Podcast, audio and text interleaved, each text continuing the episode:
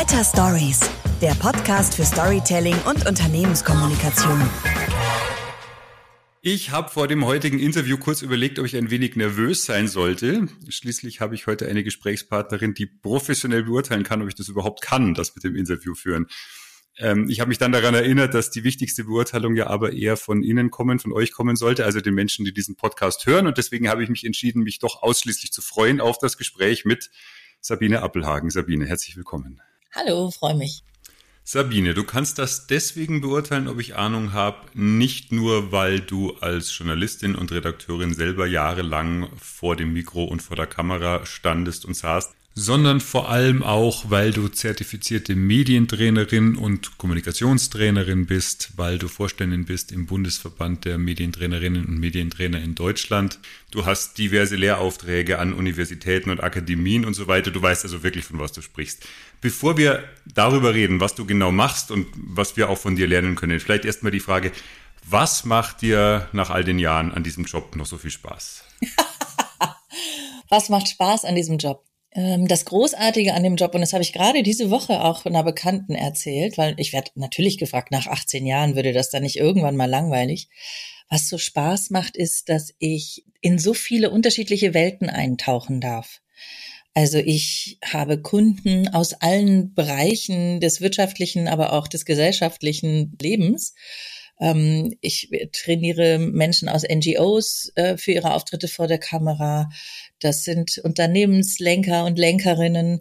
Das sind Wissenschaftler und Wissenschaftlerinnen. Das sind so viele Facetten und so viele verschiedene Themenbereiche, in denen ich da unterwegs bin, dass es niemals langweilig wird. Im Gegenteil, jedes Mal stellt man sich neu auf die Menschen und ihre Themen ein. Und was mir dann wirklich immer ganz besondere Glücksgefühle bereitet, ist, wenn ich dann sehe, dass diese Menschen auch mit ihren Botschaften ankommen und den Erfolg haben, den sie verdient haben. Was Schöneres gibt's eigentlich nicht. Das kann ich sehr gut verstehen. Auf meiner Webseite steht, glaube ich, der Satz, großartige Projekte verdienen großartige Geschichten. Also auch ich versuche ja in meiner Arbeit Menschen zu helfen, die Großartiges im Sinn haben und die vielleicht noch nicht die Geschichte haben, die ihnen hilft, dieses Großartige dann auch tatsächlich verwirklichen zu können. Und du sorgst dann quasi dafür, dass diese großartigen Geschichten dann auch beim Publikum entsprechend großartig präsentiert werden können. Und deswegen würde ich natürlich auch heute gerne über Präsentationen reden erstmal, also über das, was du da vielleicht noch an konkreten Tipps und Hilfestellungen und an Impulsen hast für Menschen, die ihre Geschichte eben irgendwo präsentieren müssen vor einer Kamera auf der Bühne. Als zweites möchte ich aber natürlich auch über das sprechen, was du als Medientrainerin dann natürlich schwerpunktmäßig machst, also Menschen vorzubereiten auf Auftritte im Fernsehen, in Fernsehinterviews, auf Podiumsdiskussionen und so weiter. Das wäre der zweite Punkt. Und als drittes vielleicht, wenn wir am Schluss noch Zeit haben, würde ich kurz noch gerne darüber sprechen, was denn die Tatsache, dass immer mehr virtuell stattfindet, also tatsächlich meine Präsentationen äh, online sind oder auch Interviews online stattfinden, was das heißt für die Anforderungen an die Kommunikation. Aber fangen wir mal an mit den Präsentationen, Präsentationstechniken. Was sind denn da so die drängendsten Fragen, die Menschen haben, wenn sie zu dir kommen? Die häufigste Grundsorge ist immer, mh, hm, genüge ich den Ansprüchen meines Publikums? Und daraus resultiert ja auch diese große, dieser große Stress. Das ist ja ein Riesenstressor, bevor man auf so eine Bühne geht. Dieses Lampenfieber-Thema ist tatsächlich eins, das immer und in fast jedem Training oder Coaching zur Sprache kommt. Und da habe ich ganz gute Möglichkeiten zu helfen, weil ich selber so ein Lampenfiebermensch bin. Das glaubt mir keiner, weil ich ja selber auch lange vor Kameras gestanden habe und hinter Mikrofon gesessen habe. Ich muss allerdings dazu sagen, ich bin immer irgendwie dahin geschubst worden. Also ich habe nie hier gerufen und gesagt, ich will das machen, sondern das ergab sich so. Und dann musste ich halt mit meinen Ängsten und mit meinen Sorgen irgendwie klarkommen, weil ich eben keinen Coach oder keine Coachin an meiner Seite hatte. Und das war für mich dann auch Ansporn, eben diesen Beruf zu ergreifen, weil ich gemerkt habe, auch als ich in dieser Casting-Arbeit ähm, war für äh, den Sender für Pro7 Sat1, dass man Menschen nicht einfach hinstellen kann und dann funktionieren die vor der Kamera, sondern die brauchen noch so ein paar kleine Hinweise, die müssen sich irgendwie locker machen. Die brauchen vielleicht noch einen Tipp, was sie mit den Händen machen sollen. Und äh, darum geht es mir bis heute. Und das war für mich so der Ausschlag, dass ich gesagt habe, da kann man so viel machen und so viel unterstützen und helfen. Das möchte ich gern systematisch können. Und daraufhin habe ich dann eben verschiedene Ausbildungen gemacht und auch meinen Beruf so entwickelt. Und das mache ich ja jetzt seit 2004. Und dieses Lampenfieber-Thema hat mich immer begleitet und man findet natürlich wahnsinnig viele tolle Tipps wie renn einmal um Block und entspann dich oder so. Das Problem ist nur, was mache ich, wenn ich quasi schon vor der Bühne sitze und weiß, ich muss jetzt gleich auf die Bühne gehen ähm, und ich merke, mein Lampenfieber wird übermächtig, dann kann ich ja nicht aufstehen und um Block laufen oder lili li la la la machen oder sonst irgendwelche Entspannungsübungen oder Kopfstand oder was weiß ich, was da immer empfohlen wird, sondern das Wichtige ist ja für mich in meiner Arbeit, dass ich Übungen vermittle, die ich auch machen kann, ohne dass es jemand von draußen merkt. Also, dass ich jederzeit in der Lage bin, mich selber da wieder entsprechend runterzubringen. Und das kann ich nur mit Kopfarbeit, also Brain. Ich habe am Anfang auch gesagt, soll ich jetzt nervös sein vor so einem Interview oder nicht? Ich könnte mir vorstellen, so ein bisschen Grundanspannung ist vielleicht auch nicht schlecht, oder? Wie, wie, wie viel, wie viel Anspannung brauche ich denn? Also wie viel Anspannung ist gesund und wie viel Druck ist dann gefährlich? Das ist ja eine ganz subjektive Sache. Und wichtig ist, dass ich mich selber beobachte und kennenlerne. Und äh, das ist das Einzige, was ich meinen Coaches sagen kann. Schau dir das an. Wann wächst es? Wie hoch geht es? Wo ist dann der Punkt, wo du vielleicht in Blackout verfällst oder in die totale Panik? Und im Endeffekt geht es bei mir darum, ein Stressmanagement zu betreiben. Also positiv ausgedrückt, ja, zu sagen, ich akzeptiere das, denn dieses Lampenfieber und dieses Adrenalin, das wissen wir alle, das hat uns vor den Säbelzahntigern gerettet. Und wenn unsere Vorfahren das nicht zur Verfügung gehabt hätten, dann säßen wir jetzt heute hier nicht und unter, würden uns unterhalten. Das heißt, es ist grundsätzlich eine ganz positive Angelegenheit. Nur, ich muss halt meinem Körper irgendwie so weit vertrauen oder ihn so weit im Griff haben, dass das nicht überhand nimmt ähm, und mich nicht blockiert. Und wenn ich nicht im Vorfeld aufgeregt wäre vor einer Veranstaltung, ich habe auch schlaflose Nächte übrigens, bevor ich irgendwo eine Keynote halte oder so. Das ist aber immer Arbeit, die mein Unterbewusstes in der Zeit auch vollbringt und mir im Grunde auch noch mal ein paar Ideen und Impulse gibt. Und ich merke das ganz oft. Ich werde besser dadurch, dass ich diese Aufregung habe. Und wenn ich das zulasse und wenn ich das umarme und wenn ich das als was Positives empfinde und sage, danke, lieber Körper, dass du mich hier jetzt in dieses Hochleistungs, äh, in diesen Hochleistungsmodus versetzt, dann habe ich dem Ganzen schon mal einen Schrecken genommen. So, das heißt, wenn ich jetzt fünf Minuten vor der Rede in dieser Situation bin, die du gerade geschildert hast, also ich sitze da schon und ich weiß, als nächstes wird quasi mein Name aufgerufen, dann wäre, wenn ich dann meinen Puls beobachte, der 40 Schläge höher ist, das ein gutes Zeichen und zu sagen, ja gut, jetzt bin ich in der Stimmung, die ich eigentlich brauche. Oder was wären dann konkret noch so ein paar Tipps, äh, abgesehen, dass es natürlich immer subjektiv und individuell ist, was da weiterhilft? Also das eine ist komplett richtig, dass ich da sitze und das erstmal umarme und sage, jo, Dankeschön, ne, geht gleich los, alles Betriebsräder irgendwie auf Go schon mal. Und dann kommt noch der zweite Punkt und das ist für mich der aller, aller wichtigste. Und ich vergleiche das immer mit einer Achterbahn. Menschen gehen unterschiedlich mit solchen Ausnahmesituationen um. Aber, und das ist das Wichtige, sie können sich entscheiden, wie sie damit umgehen wollen. Und ich bin zum Beispiel jemand, ich fahre überhaupt nicht gerne Achterbahn. Und wenn ich da drin sitze, dann verkrampfe ich mich und habe voll die Panik.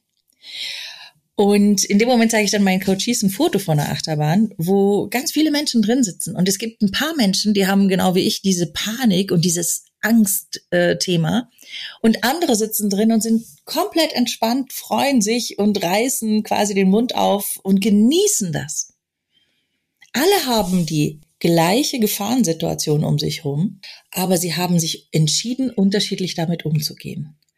Und diese, diesen Entscheidungsprozess zu sagen, okay, es liegt an mir, ob ich mich jetzt wirklich drauf freue oder ob ich mich in Angst zusammenkauere und ähm, in Angst davor sitze und warte, was passiert.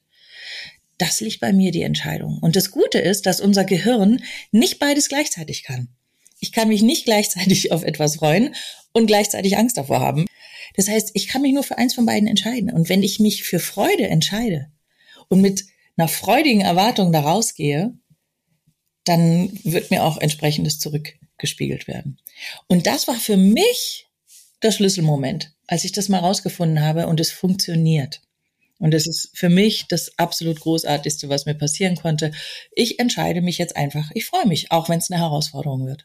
Das alles aber basierend auf einer richtig guten, soliden Vorbereitung, zu der alles dazu gehört, was du dir vorstellen kannst. Sonst funktioniert es nicht. Wenn ich mich nicht gut vorbereite, dann kann ich auch nicht erwarten, dass ich einen Schalter im Kopf umdrehe und dann klappt plötzlich alles und die Aufregung ist weg, sondern das ist natürlich eine Kombination aus beidem. Was gehört da dazu, zu so einer guten Vorbereitung? Also ich arbeite ja sehr, sehr viel halt sehr schwerpunktmäßig auf der inhaltlichen Vorbereitung, klar. Also eine, eine gute Geschichte, die relevant ist für dieses Publikum. Also nicht erzählt einfach mal alles, was ihr über das Thema XY wisst, sondern erzählt das, was dieses Publikum da entsprechend äh, interessiert, sagt den Menschen auch, was ihr von ihnen wollt und dann ein gutes Gefühl für die jeweilige Situation. Ne? Also wie kommt's und welchen Sinn hat's, dass ausgerechnet wir in ausgerechnet dieser Situation miteinander sprechen? Weil ganz oft wird man ja irgendwo hingeschickt, ähm, sagt, erzähl mal, stell mal das Projekt vor hier im nächsten Abteilungsmeeting und du hast eigentlich keine rechte Ahnung, warum du da eigentlich stehst und dann ist halt alles, was du über dein Projekt weißt, auf irgendeiner PowerPoint-Folie gelandet, die man dann zeigt und sich daran etwas entlanghangelt. Also das ist so die Arbeit, die ich mache. Eine sehr starke inhaltliche Vorbereitung, eine Story zu entwickeln, Gefühl für die Situation. Was also erstens macht das Sinn, zweitens, was, was noch, was kann man so an technischen Details noch vorbereiten, um sich gut gerüstet zu fühlen? Bei mir geht es natürlich auch ganz, ganz viel um die inhaltliche Vorbereitung und darum, dass du die Dinge eben nicht einfach nur von der Folie abliest, sondern sie auch wirklich meinst, fühlst und dass du auch die Absicht hast, bei deinem Publikum eine Wirkung zu erzielen. Also was man ja oft beobachtet ist, dass Menschen irgendwo auf der Bühne stehen, an einem Rednerpult, haben ihre Zettel vor sich liegen, lesen da irgendwas ab, trauen sich manchmal gar nicht so richtig ins Publikum zu gucken. Du hast das Gefühl, da ist so eine Glasglocke drum. Die machen so in ihrer Käseglocke so eine kleine Performance und man guckt so von außen rein. Und ich finde das Wichtige, dass du connectest, dass du ähm, siehst, was brauchen die, die da vor dir sitzen, dass du denen in die Augen schauen kannst, dass du ihnen die Botschaft bringst. Und du hast das Zauberwort eben gerade gesagt, dass du dir über das Warum im Klaren bist. Warum stehe ich hier und was will ich erreichen? Und das sind die, und, und bei wem vor allem? Also diese drei Fragen. Warum stehe ich hier? Was will ich erreichen? Und wer sitzt da vor mir? Also was will ich bei denen erreichen, die da vor mir sitzen? Und das sind so die grundlegenden Fragen, die ich erstmal klären muss. Und danach richtet sich alles andere automatisch aus. Das ist ganz spannend. Und die wenigsten Leute machen sich dieses, ja, wozu gehe ich jetzt zum Beispiel zu diesem Interview? Oder warum halte ich jetzt diese Rede? Und so ein Warum kann sein, ich will die Leute schockieren. So ein Warum kann sein, ich will sie aufrütteln. So ein Warum kann sein, ich will sie beruhigen. Ist alles nicht so schlimm. Ja, also im Grunde diese den Tenor dessen, was ich äh, was ich jetzt demnächst dann sagen werde, festzulegen und das zu verankern in der Sinnhaftigkeit. Und dann kriegt es einen ganz anderen Drive, wenn ich es mit dem Ziel verknüpfe. Ich bin sehr froh, dass du das sagst und ich würde da, auch wenn es die einen oder anderen Hörerinnen und Hörer dieses Podcasts vielleicht schon nicht mehr hören können, trotzdem nochmal ergänzen. Also diese Frage nach der Wirkungsabsicht, das ist die Frage, die ich wahrscheinlich in den letzten über 20 Jahren mit am häufigsten gestellt habe. Und ich würde da tatsächlich noch weitergehen als du. Also wenn die mir antworten, sagen, ich will die Leute aufrütteln, würde ich immer noch mal fragen, warum? Was sollen sie mit ihrer Aufgerütteltheit dann machen? Was sollen sie mit ihrer Informiertheit machen, mit ihrer Begeisterung? Also ich finde eine Informationskampagne, ist, ein, ist eine Kommunikationsaufgabe, die Leute zu informieren. Das Kommunikationsziel ist, die sollen mit dieser Information was machen. Die sollen anders arbeiten, die sollen sich bewerben, die sollen in mein Unternehmen investieren, die sollen äh, mit dem Fahrrad fahren in der Stadt oder meine Partei wählen oder was auch immer. Also das Ziel ist nie die Information. Und wenn ich das weiß, also wenn ich jetzt weiß, ich gehe zu dieser Veranstaltung, halte da einen Vortrag und meine Absicht, ich möchte die Leute überzeugen, mich zu unterstützen in diesem Veränderungsprojekt. Jetzt habe ich die Chance dazu. Also jetzt, ich erzähle nicht alles über mein Projekt, ich erzähle nicht alles, was ich über mein Projekt weiß, nicht alle Projektmeilensteine, die wir uns mit McKinsey gemeinsam überlegt haben, sondern ich habe jetzt die Chance auf dieser Bühne, die Menschen, die mich unterstützen sollen, davon zu überzeugen, dass sie mich unterstützen dann habe ich natürlich mehr Sinnhaftigkeit in meinem Auftritt, als wenn ich einfach nur halt Informationen, die ich kenne, zusammengesammelt habe und mir überlegt, wie kriege ich die jetzt irgendwie hübsch präsentiert. Mhm. Und dann stecke ich noch viel Arbeit in hübsche Folien, aber nicht in das eigentliche, diese, diese Klärung der, der eigentlichen mhm. Fragen. Ich wollte ja gleich auch nochmal mit dir darüber sprechen, über das klassische Medientraining, das du ja schwerpunktmäßig auch machst. Also, wenn du Menschen vorbereitest darauf, zum Beispiel zu Podiumsdiskussionen zu gehen oder in Fernsehinterviews, wo vielleicht auch Menschen ihnen gegenüber sitzen, die ihnen nicht so wohlgesonnen sind. Ist das im Vergleich zu Präsentationen, wo ich einfach mit meiner Geschichte beispielsweise auf eine Bühne gehe und eben erstmal nicht auf andere reagieren muss. Ist das schwerer, leichter? Gibt es da Unterschiede? Kann man das sagen? Hm. Ich glaube, das hängt nicht von der Disziplin ab, sondern vom Thema, vom Publikum, vom Coachee, vom Umfang. Ähm, könnte ich jetzt nicht so abstrakt sagen, welche Disziplin da einfacher oder schwieriger ist. Jeder hat ihre Techniken und ihre Herangehensweisen. Alle haben eine Gemeinsamkeit, dass es als Grundvoraussetzung einfach auch drauf ankommt, wie ist deine Haltung in diesen Situationen und wie gehst du mit den Situationen um? Kannst du das an so einem Beispiel, also nehmen wir mal einen Vortrag, ich muss irgendwo einen Vortrag halten oder darf irgendwo einen Vortrag halten. Ähm, wenn du sagst, was ist meine Haltung, was, was steckt da für eine Frage dahinter oder was gibt's da zu klären? Mit Haltung meine ich, ähm, dass du erkennst, wo dein Publikum der Schuh drückt und dass du im Grunde mit einer Haltung herangehst, ich möchte dich da unterstützen, dir da vielleicht eine Lösung geben, dir helfen. Also ähm, im Grunde so eine Art serviceorientierte Demut, glaube ich. Das ist so eine Grundhaltung, mit der man viele Herzen gewinnen kann und vor allem auch die richtigen Fragen stellt und dann auch die richtigen Fragen beantworten kann. Kann, kann man das irgendwie nachvollziehen, was ich damit meine? Ein bisschen. Ja, ich kann es sehr gut nachvollziehen, weil wir das ja quasi von der inhaltlichen Seite auch so machen, eben immer nicht genau erzähl mal, was du weißt, sondern was, ne, also nimm mal dein Publikum als Helden, sag, was haben die für Anliegen, was haben die für Probleme und wie kannst du ihnen mit dem, was du da präsentierst, ihnen gegebenenfalls weiterhelfen, diese Probleme zu lösen und und das ist natürlich dann auch als Haltung, ne? Also grundsätzlich, so trete ich da auch auf und so stelle ich mich da auch hin. Also das ist nur nicht nur das, was ich erzähle, sondern auch, auch das, wie sich's anfühlen soll. Mhm, genau. Ähm, gibt's denn, also mich fragen ja schon immer wieder Leute, ich weiß nicht, ob dir das auch so geht, die hätten am liebsten eine Checkliste, also zehn Punkte, ähm, die muss ich immer beachten ähm, und dann bin ich gut. Aber logischerweise, wenn wir, also wenn ich sehr inhaltlich arbeite und diese Geschichten sind natürlich immer andere, ist ja logisch. Also ich meine, kein Produkt, kein Projekt, nichts ist gleich, kein Publikum ist gleich. Also insofern kann ich nur Fragen anbieten und sagen, stell dir die und die Fragen. Es gibt keine Checkliste.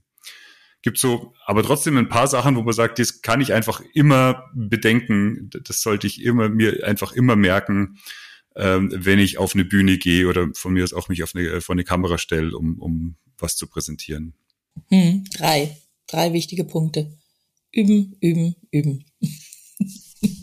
Nein, tatsächlich dieses nicht einfach nur im Kopf es mal durchgehen und sich mal überlegen, wie es sein könnte, sondern wirklich laut sprechen. Und zwar jedes Mal ein bisschen anders. Also gerade wenn es ums freie Sprechen geht, das fällt einem nicht so zu, sondern man muss sich ein gutes, klares, gut strukturiertes Konzept überlegen. Und dann aber auch schauen, schaffe ich es, dieses Konzept mit meinen Worten zu füllen, auch so, wie ich es mir vorstelle. Und wie gesagt, da reicht's nicht, dass ich es mir mal so im Kopf durchdenke, so und so könnte ich das sagen und das könnte so und so, sondern dass ich es tatsächlich auch laut spreche. Auch wenn ich eine Präsentation habe, mit Folien äh, und wir gehen jetzt mal davon aus, das sind nicht Folien, die ich ähm, ablese, was oft genug immer noch passiert, ja, dass die Folie dafür da ist, dass äh, die redende Person, die sprechende Person den Faden nicht verliert, so ungefähr, weil das Publikum gar nicht in der Lage ist, da mitzulesen, was da alles draufsteht. Ähm, sondern wenn es darum geht, dass ich tatsächlich eine Botschaft rüberbringen will. Und ich vergleiche das immer mit dem Klavierspielen. Wenn du ein neues Stück lernst, ja, am Anfang machst du so rechte Hand eine Note nach der anderen und guckst mal, wie könnte das irgendwie klingen oder gemeint sein. Dann versuchst du es mit der linken Hand. Dann irgendwann hast du beide Hände zusammen, die dann so eine passable Melodie rauskriegen. Und erst so nach dem vierten Mal, das ist jetzt idealistisch gesprochen, aber so das Bild.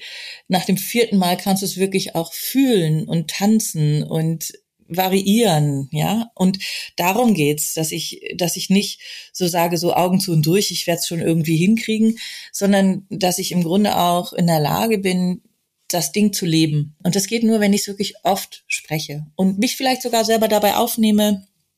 Man kann sich bei Zoom hinsetzen und einen Aufnahmeknopf drücken. Man kann sich das Handy hinstellen und sagen, ich nehme das jetzt mal auf. Ich gucke jetzt mal von außen auf mich und merke dann vielleicht, huch, ich fasse mir zwischendurch immer an die Nase oder ich gucke immer nach rechts oben, wenn ich nachdenke oder wie auch immer, entdecke an mir selber so ein paar kleine Ticks, die ich dann abstellen kann, ganz in großer Ruhe. Das heißt nicht, dass man sich dann selber zerfleischt, sondern dass man einfach sagt, okay, das mache ich offensichtlich, ich merke es nicht, ich versuche es mal beim nächsten Mal nicht zu machen. Und wenn ich sie schon nicht laut spreche, diese Präsentation, dann sollte man doch zumindestens, nein, man sollte eigentlich laut sprechen, aber wenn man das aus irgendeinem Grunde nicht macht oder nicht kann, dann sollte man zumindest die Stichpunkte, die man mal auf die Folie geschrieben hat, mal in Gedanken in ganzen Sätzen ausformulieren. Denn bei so Stichpunkten, da fehlt ja oft mal ein Verb. Und wenn man dann den ganzen Satz bilden soll, irgendeiner macht irgendwas mit diesem Stichpunkt, dann muss man erstmal überlegen, wer ist eigentlich das Subjekt des Satzes, wer ist eigentlich das Prädikat des Satzes und das ist oft ein bisschen schwierig. Du, du, hast ja vorhin gerade gesagt, ich gehe mal davon aus, dass diese Folie oder diese Präsentation, diese PowerPoint nicht nur im Prinzip der Notizzettel des Vortragenden ist, ähm, als gäbe es das nicht mehr, so klang das. Ich erlebe das leider schon sehr oft. Also ich erlebe schon oft, dass viele Menschen im Prinzip ein Brainstorming machen, was will ich denn da präsentieren, eine Stoffsammlung, diese Stoffsammlung gleich in PowerPoint schreiben in Stichworten und sie dann auch ein bisschen hübsch machen und am Ende dann diese äh, Stoffsammlung versuchen live auszuformulieren und vorzulesen. Und das ist ja nicht das, was es sein sollte. In Wirklichkeit würde man doch eigentlich hergehen und sagen, ich schreibe meine Geschichte erstmal in Prosa auf oder denke die erstmal im Kopf durch und überlege mir dann eine Illustration dazu, die mhm. passt. Also in der Tat, das mache ich auch. Ich schreibe erstmal einen Text also erstmal mache ich mir Gedanken über die Gliederung und was will ich eigentlich sagen und so weiter, die ganze vorbereitenden Gedanken, wer ist mein Publikum, was soll da am Ende bei rauskommen und so weiter, was wir gerade besprochen haben. Und dann schreibe ich tatsächlich den Text in Prosa. Und was ich dann aber mache, ist, ich überlege mir, welches Bild könnte zu welcher Textstelle passen. Und dann suche ich passende Bilder zu dem, was ich sagen möchte. Zum Beispiel auch Lampenfieber ist ja was ganz Abstraktes, aber ich habe eine äh, Foliensammlung dazu. Also es ist eine kleine Keynote, die ich da auch mal ähm, zusammengestellt habe, die ich auch gehalten habe schon mehrfach. Ähm, und es sind nur Bilder. Und ich rede nur anhand dieser Bilder und erzähle dann im Grunde das, was ich mir dazu überlegt habe. Manchmal ist irgendwie ein Gliederungspunkt drin, eine Überschrift, aber ich habe nichts an geschriebenen Text auf meinen Folien. Und man muss den Mut haben, glaube ich, einfach, und da bist du ja im besten Falle beim Storytelling auch, ne? Dass du das visualisierst, was du sagen willst, dadurch auch natürlich eine Emotion bei deinem Gegenüber hervorrufst und ähm, dann entsprechend auch frei ähm, diese Geschichte erzählen kannst, um die es dir geht. Geht bestimmt nicht immer im Business-Kontext, ne? aber einfach mal so den Mut haben. Das heißt auch, dass ich vielleicht für 20 Minuten 60 Folien habe, weil ich im Grunde zu jedem Schritt eine Illustration habe. Und das macht mir auch einfach riesigen Spaß, weil ich natürlich jedes Mal auch ein bisschen anders erzählen kann oder die Überleitung finde. Aber ich orientiere mich an den Bildern und habe dadurch auch meine Struktur. Also jeder, der dir jetzt die letzten Minuten zugehört hat und alles verstanden hat, was du sagst, kann im Prinzip darin eine Bestätigung erkennen, dass man Menschen auch zuhören kann ohne Folie. Also das hat ja auch funktioniert, ohne dass jemand eine Folie angucken musste. Erstens. Zweitens, ich weiß, dass viele meiner Kunden das Problem haben, dass Inhalte für Präsentationen über PowerPoint abgestimmt werden. Also da wird rund um die Welt zusammengearbeitet und dann sagt man, was machen wir in diesem Projekt eigentlich? Und das passiert in PowerPoint und dann gibt's Review-Schleifen und dann mal schreibt, schreibt jemand anders noch was rein und so weiter. Und sich dann davon nochmal zu trennen und im Prinzip nochmal eine eigene Präsentation für die Präsentation zu machen, also irgendwas, was ich dann auch zeigen kann, dass ich eben nicht der die Tonspur dieser eigentlich eh schon selbsterklärenden PowerPoint-Folie werde, sondern tatsächlich ich selber da eine Geschichte erzähle. Das erfordert einfach natürlich nochmal ein bisschen extra Zeit und ein bisschen Aufwand. Ich würde sagen, es lohnt sich in jedem Fall, weil ansonsten, wenn ich sage, ich zeige da eine Präsentation, die ich danach an alle verschickt, die nicht dabei waren, kann man sich ja schon die Frage stellen, warum ich mich dann überhaupt dazugestellt habe, warum ich sie nicht gleich verschickt habe, also warum ich überhaupt selber was erzählt habe. Das ist ja eigentlich dann sinnlos. Ja, aber ich kann das schon nachvollziehen und oft ist das ja auch nicht gewünscht. Ne, wenn du sagst, da ist ein Team, das auf der Welt verstreut ist und alle machen sich Gedanken, dann ist es auch vielleicht gar nicht gewünscht, dass man das tut. Und dann ist es natürlich auch die hohe Schule, damit umgehen zu können, sage ich jetzt mal. Ne? Ich habe jetzt so vom Idealfall gesprochen. Ich kann etwas gestalten und ich mach's. Und, und es geht ja im Grunde darum auch, das sich so zu gestalten, dass man bestmöglich damit umgehen kann. Und vielleicht braucht der eine oder andere noch ein paar Worte mehr auf so einer Folie. Und oft ist es ja auch so, du musst was präsentieren, wo du gar nicht so tief inhaltlich drin steckst. Ne? Dann hilft dir das natürlich auch nochmal, wenn da ein bisschen mehr Fakten sind, die du da auch picken kannst und zu denen du was erzählen kannst.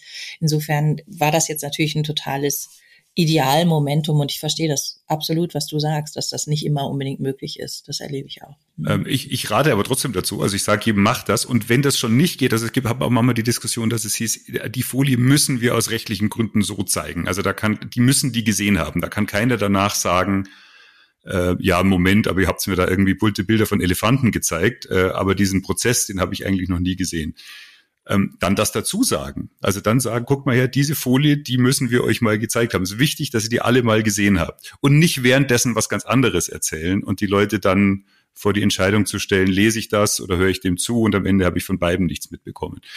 Reden wir mal über dieses Thema Diskussions, also als Gast jetzt auf einer Podiumsdiskussion oder ähm, in einem Interview von mir aus auch beim Fernsehen, wo ich davon ausgehen kann, ich weiß vielleicht noch nicht genau, was ich gefragt werde. Also ich werde nicht als CEO von meinem Kommunikationschef gefragt, die Fragen, die wir vorher abgesprochen haben, sondern ähm, tatsächlich muss mich irgendwie vorbereiten und gegebenenfalls ist es auch kritisch oder es sind Menschen auf der Bühne, die mir vielleicht nicht so positiv gesinnt sind. Was gibt's da, was wir den Menschen mitgeben können an Vorbereitungstipps? Zunächst mal sehr gut verstehen, wenn ich in irgendeine Sendung eingeladen bin als Interviewgast. Sehr gut verstehen, warum laden die mich ein? was ist die Rolle, die ich da spielen werde in dem Themenkomplex, um den es geht. Also erstmal genau nachfragen, was ist genau das Thema. Ne, es reicht nicht, wir haben heute eine Diskussion zum Thema Europa. Ich muss genau versuchen herauszufinden, worum geht's eigentlich. Das Zweite ist, dass ich herauszufinden versuche, wer ist denn da noch eingeladen? Geht's nur um mich oder sind da noch verschiedene andere Rollen bereits besetzt? Und welche Rolle ist mir dazu gedacht in meiner Funktion als was auch immer? Und wenn ich das gut verstanden habe, wie sich das da einsortiert, dann bin ich durchaus auch in der Lage, wenn ich mich auf die andere Seite versetze, zu antizipieren, mindestens die fünf wichtigsten Fragen, die kommen werden. Und wenn ich diese fünf Fragen wirklich antizipiert und gut bearbeitet habe, also mich im Grunde schon mal darauf eingestellt habe, das wird sicher gefragt werden, was ist dazu meine Positionierung, was ist meine Haltung dazu, was ist meine Antwort dazu, was ist meine Botschaft, die ich dazu setzen möchte, dann bin ich schon relativ safe eigentlich. Und die Kunst ist dann, die Fragen werden natürlich nicht genau so gestellt werden, wie ich sie mir antizipiert habe, vorher ausgedacht habe, sondern vielleicht ein ganz kleines bisschen anders formuliert werden. Dann ist die große Kunst eben richtig anzuknüpfen an die Fragestellung und dann aber meine Botschaft klar zu senden, die ich mir vorher überlegt habe. Da hätte ich tatsächlich noch eine Frage. So, du hast gerade gesagt, anknüpfen an die Frage, aber dann seinen oder ihren Punkt machen, wie auch immer. Also ich habe das Gefühl, dass das manche Menschen, die dann gerade in Politik-Talkshows gehen, falsch verstehen, die nämlich gar nicht auf die Frage antworten, sondern halt einfach ihr Zeug erzählen. Und das auch vielleicht tatsächlich auch nur so am Rande mit dem Thema der ganzen Diskussion zu tun hat, das vielleicht mit dem Thema der Sendung, aber eigentlich gar nicht da, wo man gerade ist und 30 Mal dieselbe Botschaft. Das empfinde ich als wahnsinnig unangenehm und ich bin sehr froh, dass ich das nicht machen muss. Also, dass ich nicht Menschen beibringen muss, wie sie möglichst viel Sendezeit bekommen, wie sie andere quasi niederquatschen, wie sie die Stimme immer so oben halten, dass man sie nicht unterbrechen kann und so weiter. Also, wie macht man das gut, dass man tatsächlich eine Frage beantwortet? Das fände ich ja schon schön. Und was heißt das dann, seinen Punkt noch machen? Weil manchmal kriegt man ja auch Quatschfragen gestellt, dann ist natürlich auch so, aber. Das wollte ich gerade sagen. Also Journalisten sind nicht immer nur nett. Und mir geht's nicht darum, jemanden, sage ich mal, zu so einem Nebelwerfer zu machen, der dann irgendwie Blendwerk von sich gibt, sondern mir geht's darum, dass Menschen sich auf Augenhöhe begegnen in so einer Interviewsituation. Und wir haben ja einfach da normalerweise aus der Natur heraus die Situation, wenn ich, sagen wir mal, ähm, nicht unbedingt eine geschulte Politikerin oder Politiker bin, sondern vielleicht Umweltaktivist oder was auch immer. Also der eine ist geschult in dieser Gesprächsführungsgeschichte, nämlich der Journalist oder die Journalistin. Und die andere Person möchte etwas erzählen, eine Botschaft loswerden, hat aber nicht unbedingt die Skills. Und da nicht ausgeliefert zu sein und quasi drauf zu warten, was werde ich gefragt und dann brav abzuantworten, sondern da zu sagen, okay, so ein paar Dinge erkenne ich, ein paar Dinge verstehe ich und ein bisschen kann ich da auch selber mitgestalten, im Idealfall viel mitgestalten und selber auch das Gespräch in die Richtung lenken, in die ich es gerne hätte. Also, dass man sich da nicht, und das ist ja das, wovor viele Menschen Angst haben, dass sie sagen, oh, ich muss jetzt zu Markus Lanz und da war ich doch noch nie und ich habe noch nie so ein, vor so einem großen Publikum ein Interview gegeben. Ähm, dass man, dass die mit einer großen Ruhe da reingehen können, weil sie wissen, okay, es gibt ein paar Tools, mit denen ich mich dann auch aus kniffligeren oder unangenehmen Situationen rausretten kann. Und dazu gehört nun mal manchmal auch, dass ich nur ganz kurz auf diese Frage eingehe und dann aber versuche, mein Herzensthema oder das, was mir wichtig ist, wieder in den Mittelpunkt zu stellen. Das ist eine von den Techniken tatsächlich, die man da lernt und lernen kann ähm, und die mir aber insgesamt einfach auch eine größere Ruhe geben dann in der Situation. Also wenn ich selber was moderiere und ich habe Menschen auf der Bühne, die mir das vermitteln, dass das ihr Herzensthema ist, dass sie gerne nochmal ansprechen wollen würden, habe ich überhaupt keinen Stress damit tatsächlich. Denn ähm, kann ich ja nicht alles wissen vorher, also trotz Vorbereitung und Vorgesprächen, aber das kann man ja auch nicht immer so in der Ausführlichkeit machen, der man es vielleicht gerne hätte. Also dann ist es ja auch schön, dann ist es ja auch wunderbar, wenn die Leute tatsächlich den Beitrag bringen. Und insofern kann ich das gut verstehen, was du da sagst. Also die Menschen zu ermutigen, zu sagen, naja, wenn das euer Thema ist, was ihr mit einbringen wollt in diese Diskussion, und das ist es ja, geht ja nicht darum, Testfragen zu beantworten, sondern eben miteinander zu sprechen, nur wenn man halt das Gefühl hat, das ist so Stichwortgeber für aber eigentlich ein anderes Thema, dann finde ich, glaube ich, nehmen das die Zuschauer auch so wahr, selbst wenn man sich dann vielleicht nicht um Kopf und Kragen geredet hat, aber besonders Sympathiepunkte hat man vielleicht nicht gesammelt. Einen Punkt würde ich gerne noch mit dir besprechen. All diese Dinge, über die wir jetzt geredet haben, also Präsentationen, Interviews und so weiter, das findet ja heute längst nicht mehr nur auf Bühnen statt äh, und in Fernsehstudios, sondern oft auch ähm, über Skype, Zoom und so weiter. Auch wir beide sprechen ja jetzt tatsächlich nicht von Angesicht zu Angesicht äh, zueinander. Also schon, aber mit Hilfe einer Videokamera. Und da erlebt man heutzutage ja die unterschiedlichsten Abstufungen, also sehr, sehr schön inszeniert wie bei dir mit einem Monitor im Hintergrund und ordentlich ausgeleuchtet, gutes Mikro, so halb in Ordnung bei mir, gute Akustik, bisschen fieses Licht, riesengroßes Mikro vor der Nase, bis hin zum Hobbykeller, untersichtig, schlechter Sound, mieses Licht, Pizzakartose im Hintergrund. Welche Rolle spielt das heutzutage, wie so ein Bild aussieht und wo und wann spielt es eine Rolle? In der Tat ist das für mich ein ganz, ganz wichtiges Thema auch geworden in der Pandemie. Auch ein Thema, in dem ich ähm, in dieser Hinsicht auch Trainings tatsächlich gebe, auch Unternehmen berate, ähm, auch ganze Vertriebsgruppen von Unternehmen, die hm, sagen, okay, wir müssen jetzt einfach online auch unsere Verkaufsgespräche führen. Wie präsentieren wir uns nach außen und wie schaffen wir da trotzdem den Kontakt zum Kunden nicht zu verlieren und denen in die Augen zu schauen? Aber genauso, ich meine, wenn du in, in, den Nachrichtensendungen siehst, da sind dann irgendwelche Experten und ich sehe bei denen den unaufgeräumten Keller hinten mit den bunten Kisten, wo noch Lampions vom letzten Kindergeburtstag rausgucken, dann frage ich mich, wie, wie glaubwürdig kann so etwas sein? Und ich, man darf das nicht unterschätzen, dass diese Anmutung, die ich ähm, auch mit diesem kleinen Ausschnitt ähm, in so einem Zoom- oder Teams-Meeting-Bild äh, nach außen gebe, dass diese Anmutung teilweise überstrahlen kann, das, was ich sage. Also teilweise 90 Prozent mehr Gewicht hat, ist meine Erfahrung. Ich weiß genau noch, wie mir jemand gegenüber gesessen hat in so einem Meeting. Ich weiß aber nicht mehr, was die Person gesagt hat. Ähm, also, dass das ein ganz großes Gewicht hat. Und mein Grundsatzthema da ist, es ist eine Frage der Wertschätzung, wie ich mich meinen Kunden äh, gegenüber präsentiere. Und ja, es ist Arbeit bis man das so hat, dass das für einen selber akzeptabel ist. Aber ja, ich kann es auch benutzen als eine virtuelle Visitenkarte meines Unternehmens. Wenn alle meine Mitarbeitenden äh, einen ähnlichen bis gleichen Hintergrund haben, wenn alle ein ordentliches Mikro haben, wenn alle ein Branding vielleicht auch irgendwo im Hintergrund haben, dann muss ich mir halt ein paar Gedanken machen und eine ordentliche Ausleuchtung, dann wird man auch mit mir und meinem Unternehmen lieber kommunizieren und man wird mich auch als professioneller wahrnehmen. Ich habe ja in diesen zwei Jahren auch fast ausschließlich virtuelle Trainings gegeben und ich hatte teilweise acht bis zehn Teilnehmende für acht Stunden an einem Tag oder zwei oder drei Tagen hintereinander in diesem Raum, in diesem virtuellen Raum.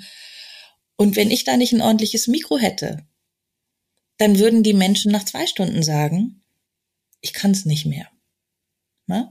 Und das heißt auch das wieder Wertschätzung. Ja, ich muss mir Gedanken machen um mein Gegenüber. Deswegen muss ich gut ausgeleuchtet sein, dass sie meine Mimik erkennen, meine Gestik.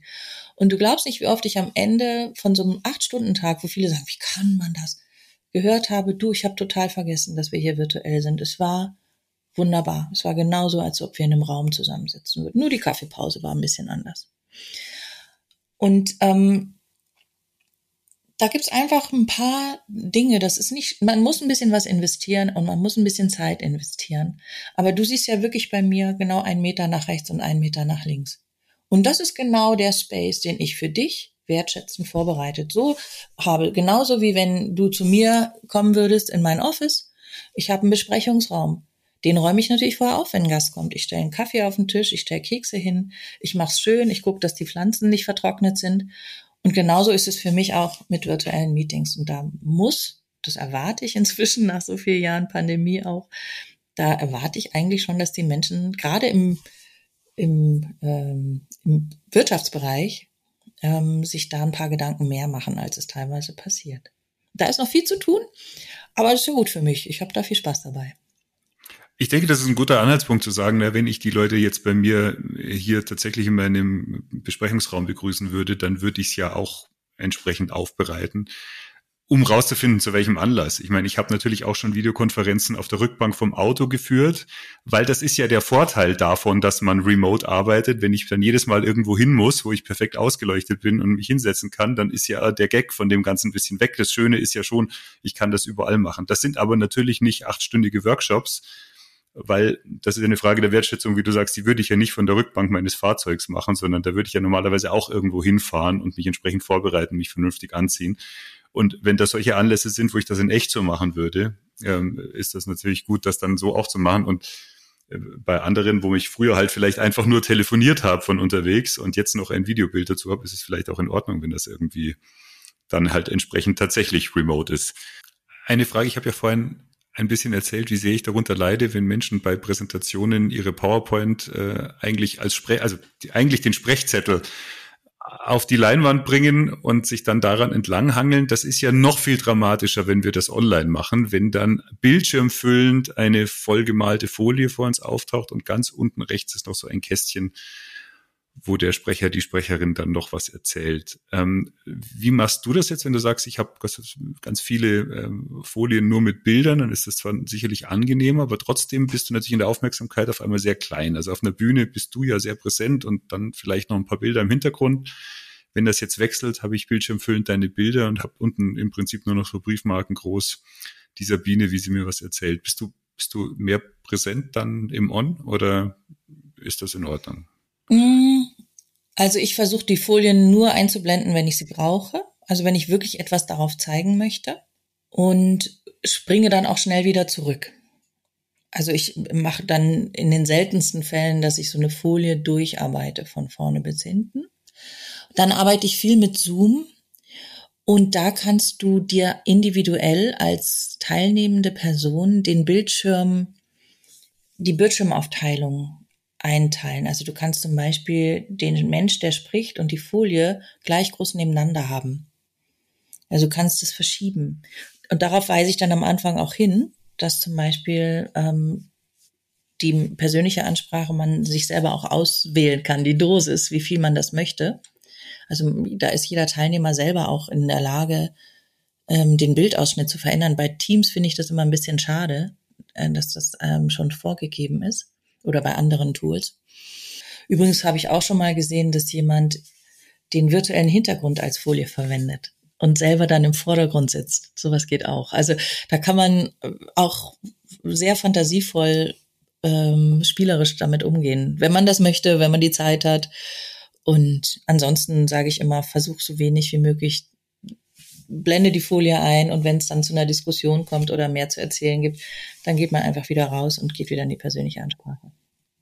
Sabine, ich könnte dich noch ganz viele Sachen fragen und du hättest bestimmt auch noch ganz viele gute Hinweise für diese Menschen, die hier zuhören. Das Gute ist, die können dich buchen, wenn sie diese Fragen noch von dir beantwortet haben wollen oder das mit dir üben, üben, üben wollen. Wie kommt man zu dir? Was bietest du genau an und ähm, wo findet man all die Daten, die man braucht? Ich habe eine Website www.appelhagen ist mein Nachname minus media.de und auf dieser Website findest du alle Trainings und Seminare, die ich auch als Einzelcoachings anbiete. Und die sind immer sehr, also ich kriege von oft das Feedback, naja, heute macht man nicht mehr so viel Text auf einer Website. Ich habe bei jedem Einzelnen sehr genau versucht zu beschreiben, was wir da machen und was die Inhalte sind, weil ähm, das doch unterschiedliche Herangehensweisen teilweise sind. Und da kann man sich ganz gut informieren oder mich einfach anrufen. Ich werde natürlich auf diese Seite und auf alles auch verlinken, ganz klar. Ich bedanke mich wahnsinnig für das Gespräch. Sabine Appelhagen. War mir eine Freude. Vielen, vielen lieben Dank. Also auch für die spannenden Einblicke, die du gegeben hast in deine Arbeit. Ja, sehr, sehr gerne. Mehr Einblicke gibt es natürlich noch auf meiner Webseite oder selbstverständlich auch in den anderen zwölf bisherigen Folgen dieses Podcasts, die ich wärmstens empfehlen kann und deren Konsum ich gerne nahelege. Wenn Sie mal mit mir sprechen wollen über diesen Podcast oder in diesem Podcast auch selbstverständlich, dann schreiben Sie mir gerne unter podcast at better-stories.de oder rufen Sie mich an, Kontaktdaten alle auf meiner Website. Ich bedanke mich heute fürs Zuhören. Bis zum nächsten Mal. Ciao. Better Stories, der Podcast für Storytelling und Unternehmenskommunikation. Von und mit Philipp Goller.